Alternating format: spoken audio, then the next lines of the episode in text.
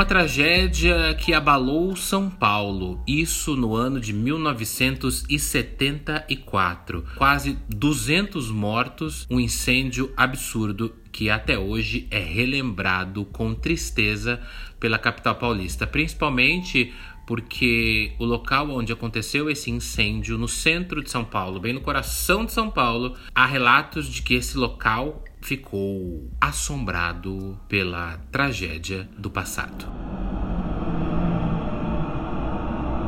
Olá, trevosos e trevosas, seres das trevas que amam a escuridão. Aqui é Daniel Pires. Mais uma vez estou aqui junto com ela, minha amiga companheira do LendaCast, Mari Cavalcante. Oi, Mari. Oi, Dani, tudo bom? E hoje nós vamos falar sobre o grande episódio, a grande tragédia do edifício Joelma, que hoje em dia chama-se Praça da Bandeira. O incêndio, né, Mari, no edifício Joelma. Isso, um incêndio assim que pegou um dos andares a princípio, né, no dia 1 de fevereiro de 1974. Uhum. E por conta de algo assim que você vai falar, nossa, que besta, né? Que é um curto-circuito no ar-condicionado. Existem várias vários mistérios em cima da, dessa tragédia que aconteceu no edifício Joelma, em São Paulo. Então a gente tem que começar. Eu acho que a gente tem que começar numa ordem cronológica. Sim, né? Uh, a ordem cronológica diz o seguinte: diz que na década de 40, ali em São Paulo, ali onde era o. o ali onde era, não, ali onde é o edifício Joelma é, hoje em dia o edifício não chama mais edifício Joelma, chama-se edifício Praça da Bandeira, que é exatamente eles mudaram o nome, né, por conta dessa tragédia toda. Para descolar, né, a, é, a pra, imagem. Exato, para afastar um pouco essa imagem, né, deturpada e, e, e é uma, uma, imagem trágica mesmo do edifício que continua lá. Mas a gente precisa entender que uh, antes da tragédia acontecer ali no mesmo terreno, ali no mesmo, no mesmo quarteirão da 9 de julho, no centro de São Paulo, uh, um, qual, qual, qual estação fica mais próxima ali de metrô? É, metrô é o Engabaú. De fato, Engabaú, porque né? você sai do Engabaú, você já entra no terminal, atravessa uhum. ali a pontezinha e já cai no edifício Joelma. Entendi. Então, ali, eh, na década de 40, nos anos 40, uma, um crime chocou São Paulo também. Então, quer dizer, a gente tem ali um terreno, dizem inclusive que aquela área toda ela era ou é amaldiçoada por conta de tudo que aconteceu. Então, assim, ali existia um bairro e tinha uma casa que era a casa de um professor de química da USP chamado Paulo Ferreira de Camargo, né? É, e ele morava junto com a mãe e com duas irmãs na época. Ele era professor da Universidade de São Paulo, professor de Química e tudo mais. E aí o que aconteceu? O Paulo Ferreira de Camargo, ele começou a namorar uma moça, né? E, e tava com pretensão de se casar. Só que, como ele era o único filho homem da família, uh, as irmãs e a mãe tinham muitos ciúmes dele. Não queriam que ele saísse de casa, não queriam que ele se casasse, não gostavam da namoradinha dele e tudo mais. E aí o que, que ele fez? Matou a mãe e as irmãs envenenadas, colocou na sopa delas uma, um veneno, alguma coisa para matá-las, porque ele era químico, sabia, né, dos Paranauê. Tá. E aí o que aconteceu? Ele cavou, ele mesmo cavou um poço no fundo da casa e enterrou, né? Enterrou não, né? Jogou os corpos da mãe e das duas irmãs. E Isso aí, em 1948. Isso em 1900, é, na década de 40, no final da década de 40, né, 1948. E aí ele continuou indo trabalhar, continuou fazendo suas coisas normalmente, e os vizinhos começaram a sentir falta, porque acho que naquela época, né, o pessoal conversava, com na oi Sim, lá, mas cidade menor, tal, conheceu o vizinho. E aí os vizinhos começaram a sentir falta da mãe e das irmãs do Paulo Ferreira de Camargo. E aí uh, os vizinhos é, perceberam que existia um poço né, atrás da casa dele. E acharam estranho ele ter cavado um poço, porque ele demorou, acho que, pelo que eu lembro, ele demorou. Pelo que eu lembro, pelo que eu lembro de, da minha pesquisa e da conversa que eu tive com o Douglas Nascimento da São Paulo Antiga, quando eu entrevistei ele para falar desse caso do Joelma, Eu me lembro que ele demorou cerca de uma semana para construir esse poço, para cavar esse poço e tudo mais. E ele começou a cavar esse poço quando as meninas estavam vivas ainda, né? E a mãe estava viva. Mal sabia elas que eles iam, Foi elas iam ser, ser jogadas dentro desse poço. E aí chamaram a polícia para ele. A polícia chegou na casa dele, entrou e aí ele confessou o crime, né? Ele confessou o crime, disse que tinha matado a família toda, a mãe e as irmãs. E aí o que acontece? Uh, ele pediu para ir no banheiro. E aí a, a, a, polícia falou: Bom, você vai ser preso, então vai ao banheiro e depois você vai ser preso. E aí o Paulo foi ao banheiro, pegou uma arma e atirou na própria cabeça. E morreu dentro do banheiro.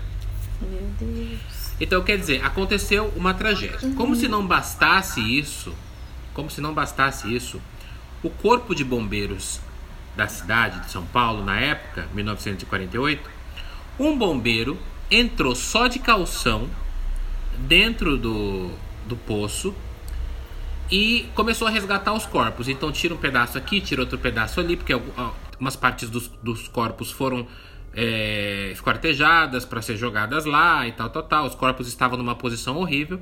E um dos bombeiros entrou apenas de calção para resgatar os corpos das duas irmãs e da mãe do Paulo.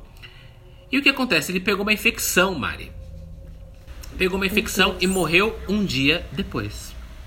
Acredita nisso? Ou seja, acredito, mas, né? Ele pegou uma infecção cadavérica. Sim, você pode não acreditar em, né, em, em algo sobrenatural, mas. Uma maldição. Ca... É, isso, mas, cara, tirar o fato de que é, é uma tragédia e aconteceram coisas aí, sabe? Uhum. Que, meu Deus, não pode ser só coincidência, né? Uhum. É de se pensar. E aí o que acontece? Uh, depois nesse mesmo terreno, as casas, algumas casas foram demolidas e deu-se início à construção do edifício Joelma, né? É, nesse mesmo quarteirão aí da, da 9 de julho ali e tudo mais. Inclusive tinha uma balada que eu ia ali no Hotel Cambridge que chamava Ursound.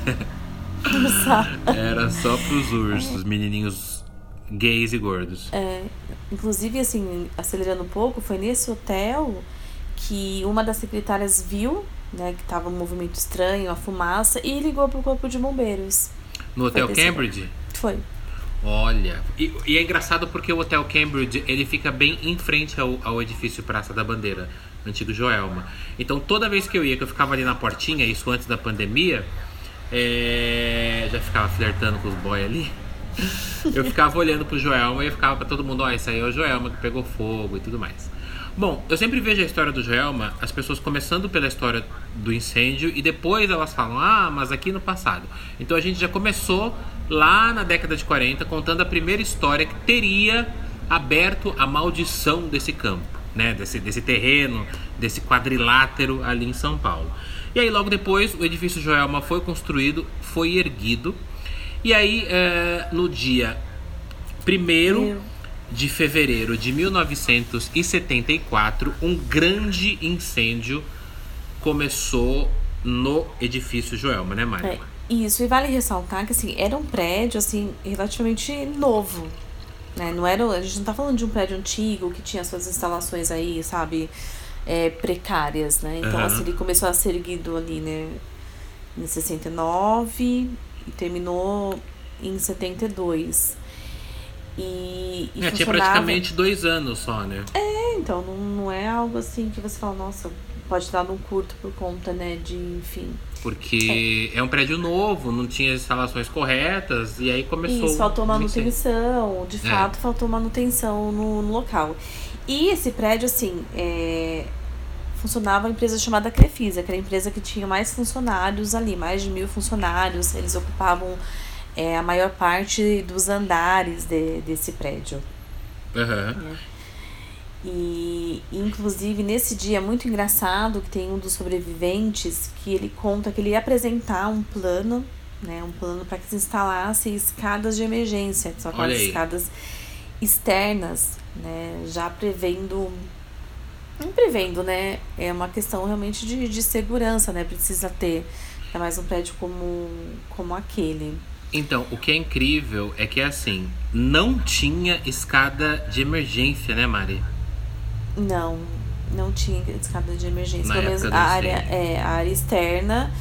E, e era o elevador que era o único meio né, de, de saída. É, bem, é, o, o edifício hoje ele, ele é totalmente é, é comercial, né?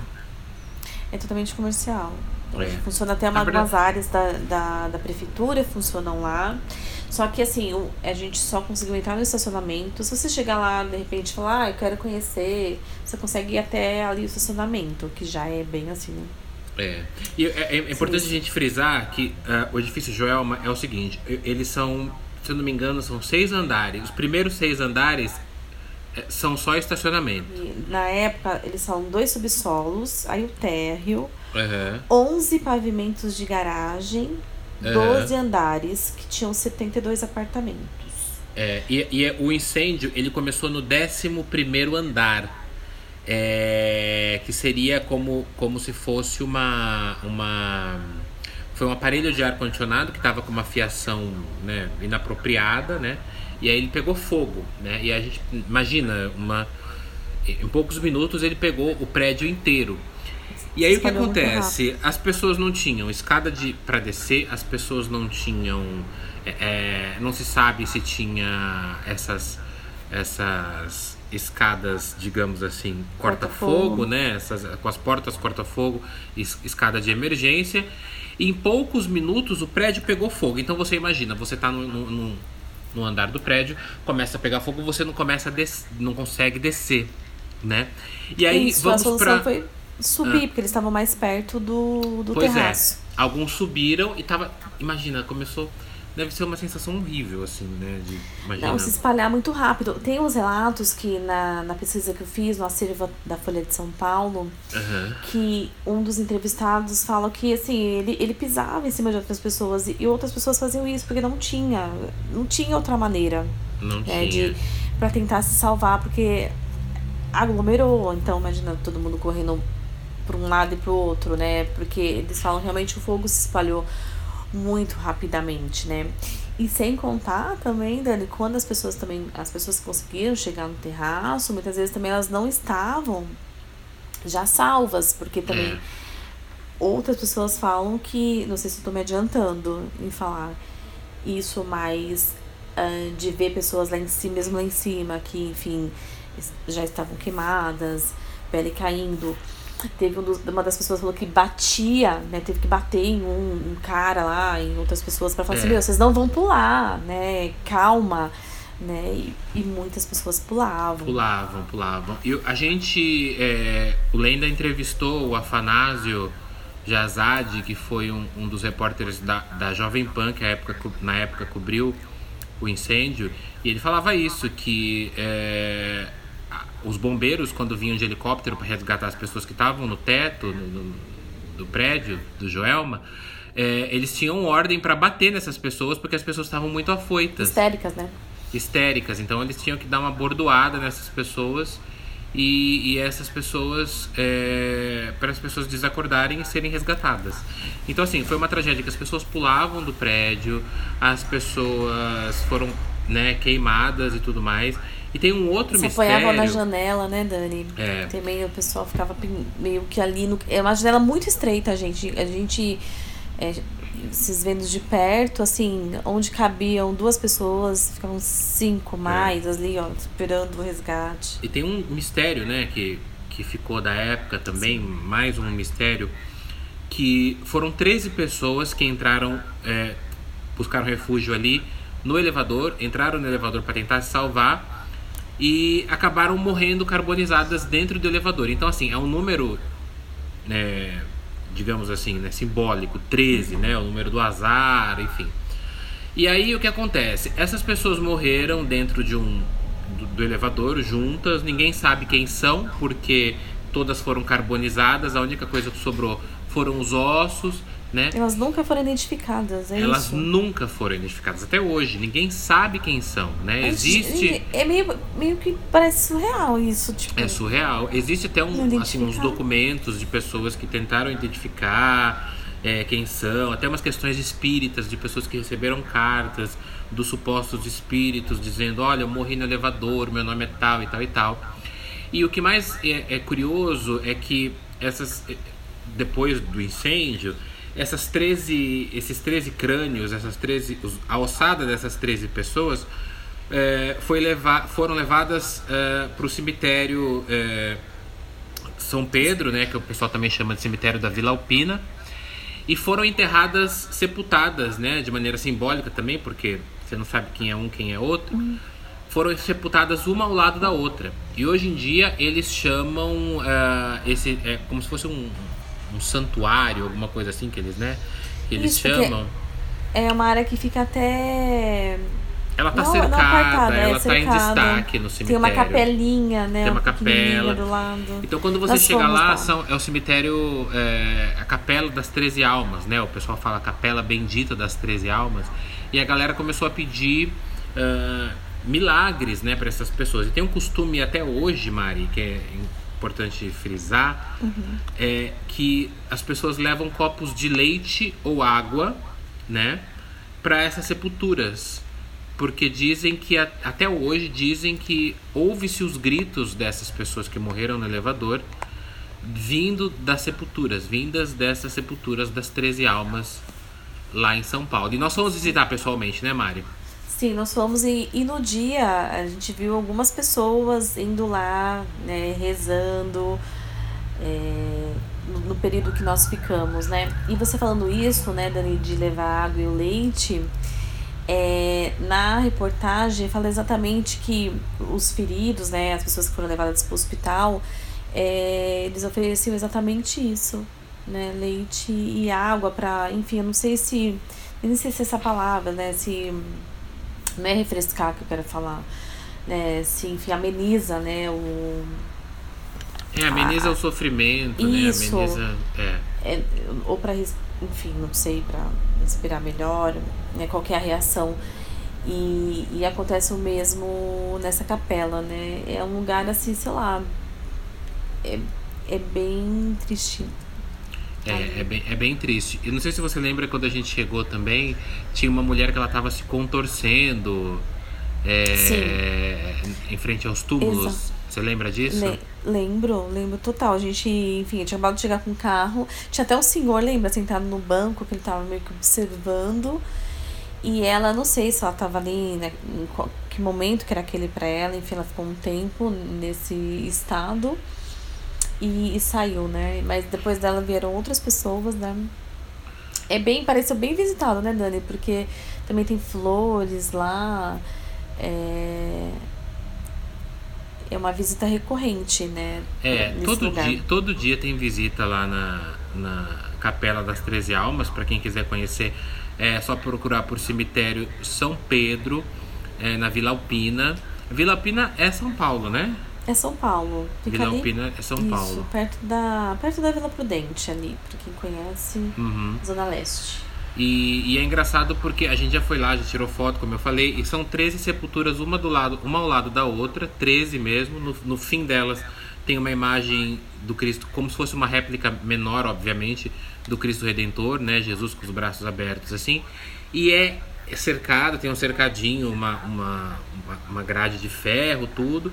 Uma cruz, né, com uma placa escrita Capela das Treze Almas. E aí tem uma, uma, uma mensagem, né, que, que diz que somente Deus conhece seus nomes, descansem em paz. Aí uma cruz, 2 de fevereiro de 1974, incêndio do edifício Joelma. Então você para para pensar que uh, foram aí cento e, acho que 191 mortes, quase 200 mortes. Mais de quantos feridos? 300 feridos, Uns 300 né? feridos. Uns 300 feridos. Uh, as pessoas se jogando. Eu lembro que o Afanásio Jazad, que é esse repórter que eu falei que entrevistou, ele falou que tinha um padre que foi abençoar os corpos que estavam caídos no chão, né? E aí o, o pessoal, os bombeiros pediram pro padre e pro, pros repórteres saírem dali, porque senão eles iam morrer com os corpos que estavam caindo do prédio. Então você para para imaginar o tamanho dessa dessa tragédia, mas o que acontece depois da tragédia? Uh, depois da tragédia, ele, o Joelma é limpo, ele fica um tempinho aí é, desativado. Ele ficou, acho que quase dois anos demorou para ele voltar totalmente a funcionar, né? E aí outras empresas, inclusive até partidos políticos, é, fizeram seus gabinetes lá no, no Joelma. Ele muda de nome para Praça da Bandeira, edifício Praça da Bandeira. Em 2000. No ano 2000. É, até demorou, né, um bom, um bom demorou, tempo. Demorou bastante tempo. Mudarem o nome. E aí o que acontece? As pessoas que estão trabalhando nesse edifício, né? Elas come... Algum, muitas pessoas, inclusive, começam a dizer que estão vendo vultos, né? Que estão ouvindo vozes, que estão ouvindo gritos, que estão vendo é, é, pessoas aparecendo em chamas pelas paredes. Então, assim, eram coisas horríveis. Só que quando você vai perguntar, muitas pessoas lá, elas são meio que proibidas de falar. Porque eu acho que o prédio já ficou tão estigmatizado, né, Mari? Que as Isso. pessoas não gostam de relembrar, porque a tragédia em si já é uma coisa horrível. Mas, além disso, falar que tem fantasma é uma coisa muito complicada, né? Eles, eles meio que sofrem uma censura aí, né? Isso. Aliás, depois, foi, depois de um bom tempo de conversa que a gente é, conseguiu né, ouvir que um deles, por exemplo, tem medo de subir, que, por exemplo, vai até um certo andar e não gosta de ir, por exemplo, onde aconteceu né, o, o incêndio. Uhum. Um deles até falou que quando subiu sentiu uma coisa ruim quando vai se aproximando do andar. Então, quando eles vão ficando mais à vontade para falar sobre o prédio, uhum. eles contam né, esses relatos. E de fato, eles falam isso, que o prédio realmente não quer, por exemplo, mesmo gravação que a gente tinha tentado. Sim, é né? muito, é muito Gravar difícil. Gravar lá dentro é, é muito difícil. O que a gente conseguiu foi o estacionamento, que também há relatos ali no estacionamento de pessoas que, deles mesmos, dos funcionários, um deles fala, ah, eu não gosto de ficar aqui à noite, eu tenho medo.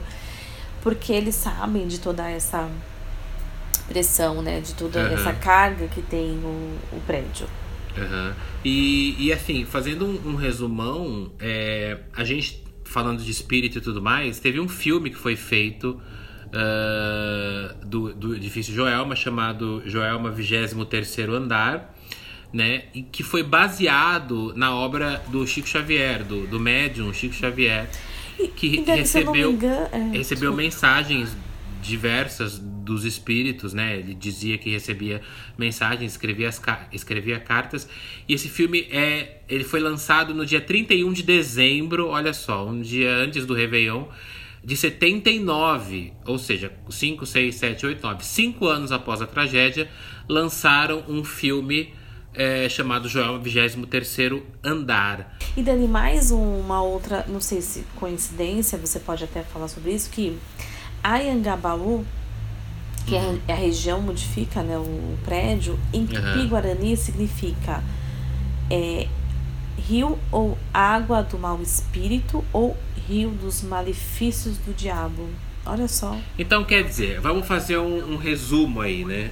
De, de tudo o que a gente falou nesse episódio do Lenda Cast de hoje. Vamos fazer uma cronologia. Primeiro, na década de 40, 1948, um crime homem do mata. Crime do poço. O homem mata a mãe e as duas irmãs, joga no poço. E depois ele se mata. Então nós temos aí três homicídios, três assassinatos e mais um, um suicídio. Logo depois. Uh, Bombeiro. O edifício. Logo depois o bombeiro, aí, tá vendo? Já tinha esquecido. A morte do bombeiro. Logo depois, a morte do bombeiro. Um bombeiro entra. Foi salvar, né? Ou pra salvar, salvar a família. Na verdade, salvar, foi retirar a família, né? Que estava é, tirar os corpos, né? É. Morre um dia depois com uma infecção cadavérica. Depois, o, o, o edifício começa a ser construído em 1969. Uh, ah, o edifício Joelma. E aí, em 1974 ele pega fogo, matando 191 pessoas, uh, fazendo mais de 300 ficarem é, muito feridas. E aí o que acontece?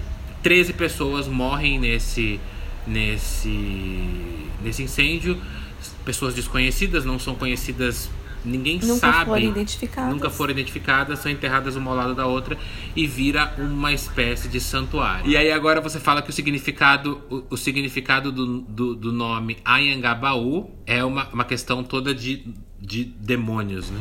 E dizem, né, Dani, também que hoje, porque a gente pensou, nossa, todos os andares, né, funcionam e parece que só um andar funciona apenas em, né, de todos os, os andares do prédio. E aí eu fiquei, nossa, curiosidade, né? Então. E tem uma, uma questão que falam de uma foto que foi feita é, durante o filme, né? Atuando ali, fazendo uma cena do filme. E aí aparece um fantasma de uma mulher abaixada gritando junto com eles, que Meu eles não Deus. sabem o que é. Eu acho que eu sei o que eu vi, Dani. Tô... Aqui foi um. Teve um episódio do Linha Direta. Linha em Direta, 2005, o saudoso Linha Direta, é... a gente não é. pode esquecer, eu sempre lembro Ai, Dani, do Linha vamos Direta. Fazer, vamos fazer um dia especial Linha Direta? Nossa, vamos, já tá marcado. Nossa, eu tinha medo, assim, eu porque também, eu era né, mais criancinha. Ainda mais mesmo. quando ele falava assim, é, o assassino pode estar aí, na sua cidade. Boa noite.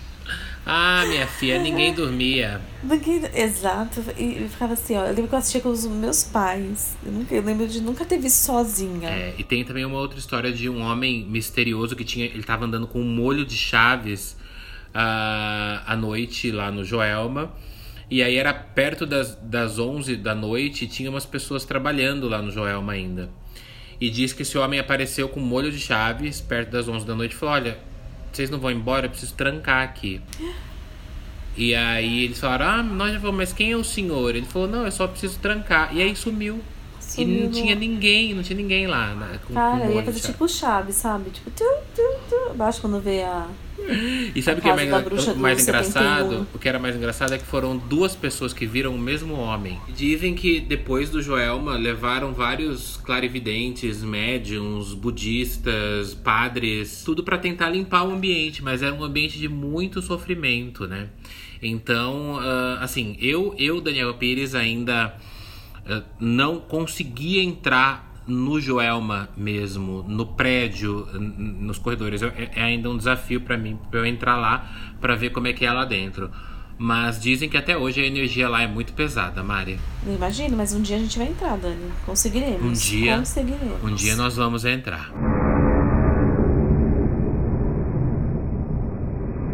É isso, Mari, obrigado. Mais um episódio. Em breve, nossa, fui muito empolgada com a linha direta. Vamos, vamos, vamos fazer uma pesquisa. Se você que está ouvindo o LendaCast quiser seguir a Mari no Instagram, é Marie Cavalcante, né, Mari? Com T no final, que o Dani insiste em colocar com em, em colocar I. com I. Também siga o Lenda nas redes sociais, é arroba o de obscuro, Lenda TV, T de Trevas e V de Vulto. Este foi mais um episódio do LendaCast, o seu podcast de terror. Para ouvir antes de dormir. Até o próximo episódio, espero que tenham gostado dessa história macabra e das coincidências amaldiçoadas do edifício Joelma. Tchau, até a próxima. Este foi mais um episódio do LendaCast, o seu podcast de terror para ouvir antes de dormir.